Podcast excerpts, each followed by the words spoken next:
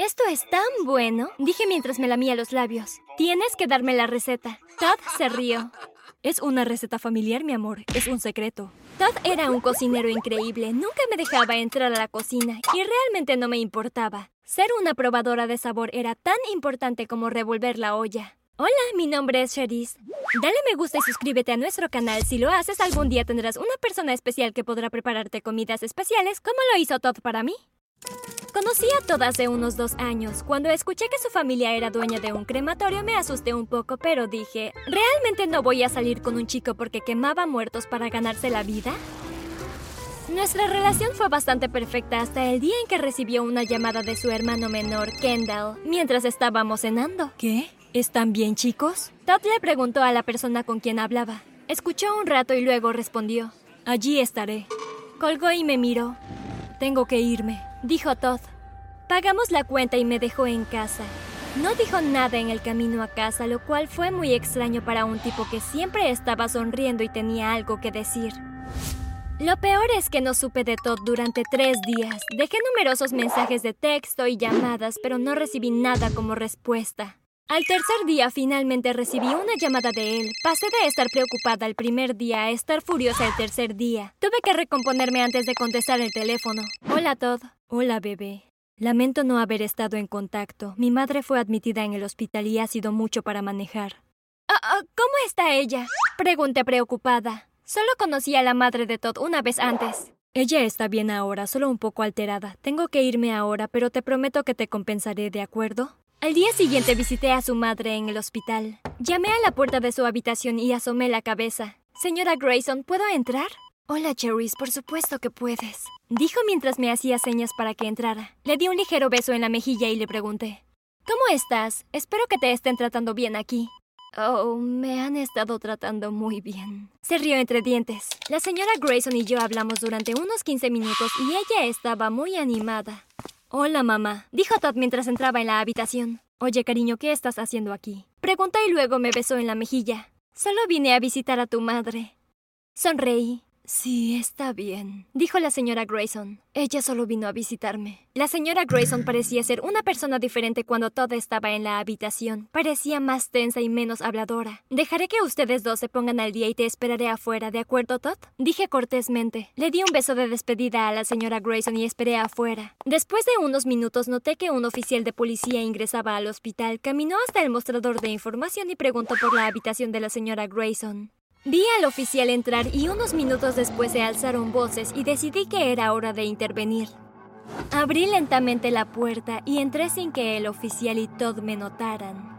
Si quieres interrogar a mi madre, puedes interrogarla conmigo en la habitación, dijo Todd furioso. Señor, podemos interrogar a su madre aquí o podemos llevarla a la estación, dijo el oficial con severidad. Justo cuando Todd estaba a punto de acercarse al oficial me interpuse entre ellos. Todd, Dije mientras lo miraba a los ojos. Creo que deberías dejar que el oficial haga su trabajo. Creo que debería escuchar a la dama. Sonrió el oficial. La puerta se abrió y dos oficiales más entraron en la habitación. Nos escoltaron a Todd y a mí fuera de la habitación mientras el oficial anterior interrogaba a su madre. Finalmente Todd y yo fuimos escoltados fuera del hospital porque él seguía intentando entrar. Esa noche durante la cena miré a Todd. Espero que no te importe que te pregunte, pero ¿por qué los oficiales intentaron interrogar a tu madre hoy? Pregunté vacilante. Todd suspiró ah. profundamente. Mi madre se metió en un pequeño lío con su novio, Curtis. Pero se fue antes de que yo llegara esa noche. Cuando llegué a la casa de mi madre, Kendall tampoco estaba por ningún lado. Continuó diciendo que su madre hizo numerosos informes a la policía sobre el comportamiento de Curtis hacia ella, pero no se investigó todo. Expresó lo frustrado que estaba de que su madre tuviera que terminar en el hospital para que la tomaran en serio.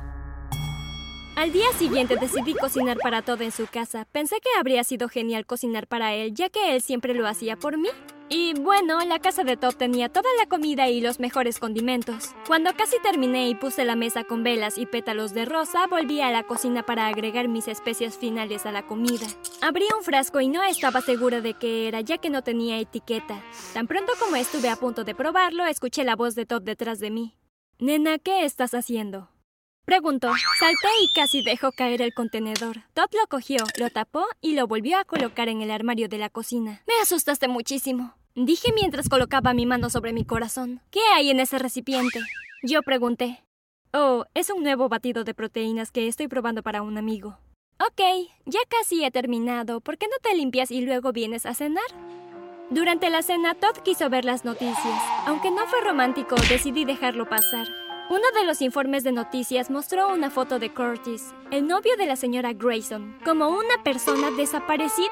Al menos ya no puede lastimar a nadie. Parece que la basura se sacó a sí mismo, dijo Todd con seriedad. Lo encontré extraño. ¿Dónde había desaparecido también Curtis? No podía evitar la sensación de que Todd pudiera haber tenido algo que ver con eso. Al día siguiente visité a la madre de Todd para averiguar qué sucedió realmente. Lo hice en un momento en que sabía que mi novio estaría en el trabajo. Parecía tener miedo de hablar conmigo ahora, pero cuando me iba empezó a disculparse.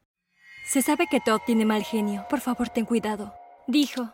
Normalmente antes de salir con alguien verifico sus antecedentes. Sin embargo, como conocía a Todd a través de un amigo en común y no de un sitio de citas, no lo hice.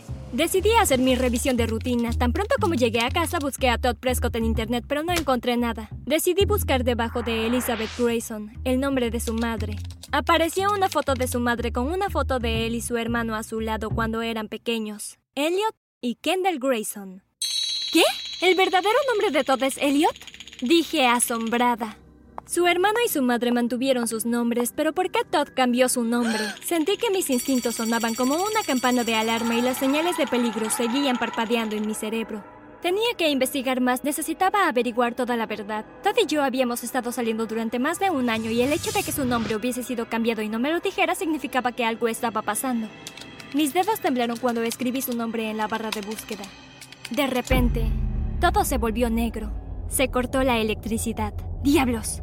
Cerré mi computadora portátil molesta. No podía acceder a Internet en mi computadora portátil, así que tuve que usar los datos de mi teléfono. Me puse el teléfono en el bolsillo y decidí que continuaría mi búsqueda una vez que tuviera algo de luz en mi apartamento. Encendí algunas velas alrededor de mi apartamento, pero mientras colocaba las últimas escuché algo fuera de la ventana de mi cocina.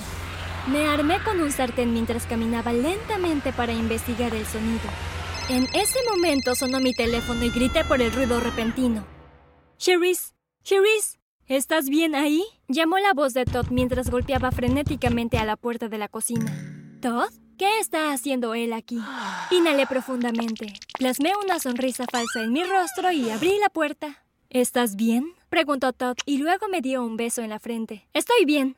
Me asusté, dije mientras me movía hacia un lado y lo dejaba entrar. En su mano había una canasta de picnic. Parece que cenaremos a la luz de las velas. Se rió entre dientes, pero yo permanecí en silencio. Fuimos a la sala de estar, nos sentamos en el suelo y Todd dispuso la comida. Empecé a sentir náuseas. Necesitaba encajar todas las piezas para poder resolver esto. Me sentía incómoda en presencia de Todd. Me disculpé y fui al baño. Tan pronto como cerré la puerta del baño saqué mi teléfono. Me sorprendió cuando miré mi teléfono y noté una llamada perdida. Era de Kendall y no de Todd.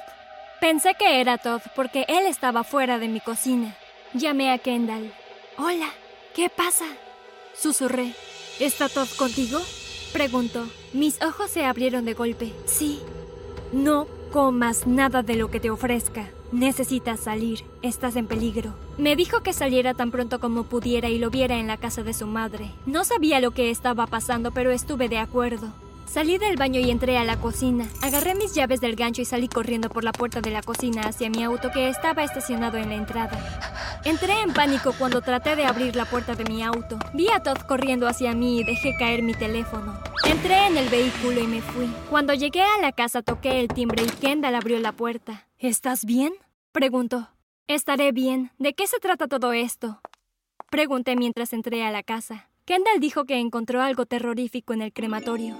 Levantó una bolsa de ropa. Lo miré y le pregunté a quién pertenecía la ropa. Continuó diciendo que era el atuendo con el que se vio a Curtis por última vez. Me sentí mal del estómago. Curtis había desaparecido hace unos días. Tragué saliva. ¿Todd incineró a Curtis? Déjame mostrarte algo, dijo Kendall.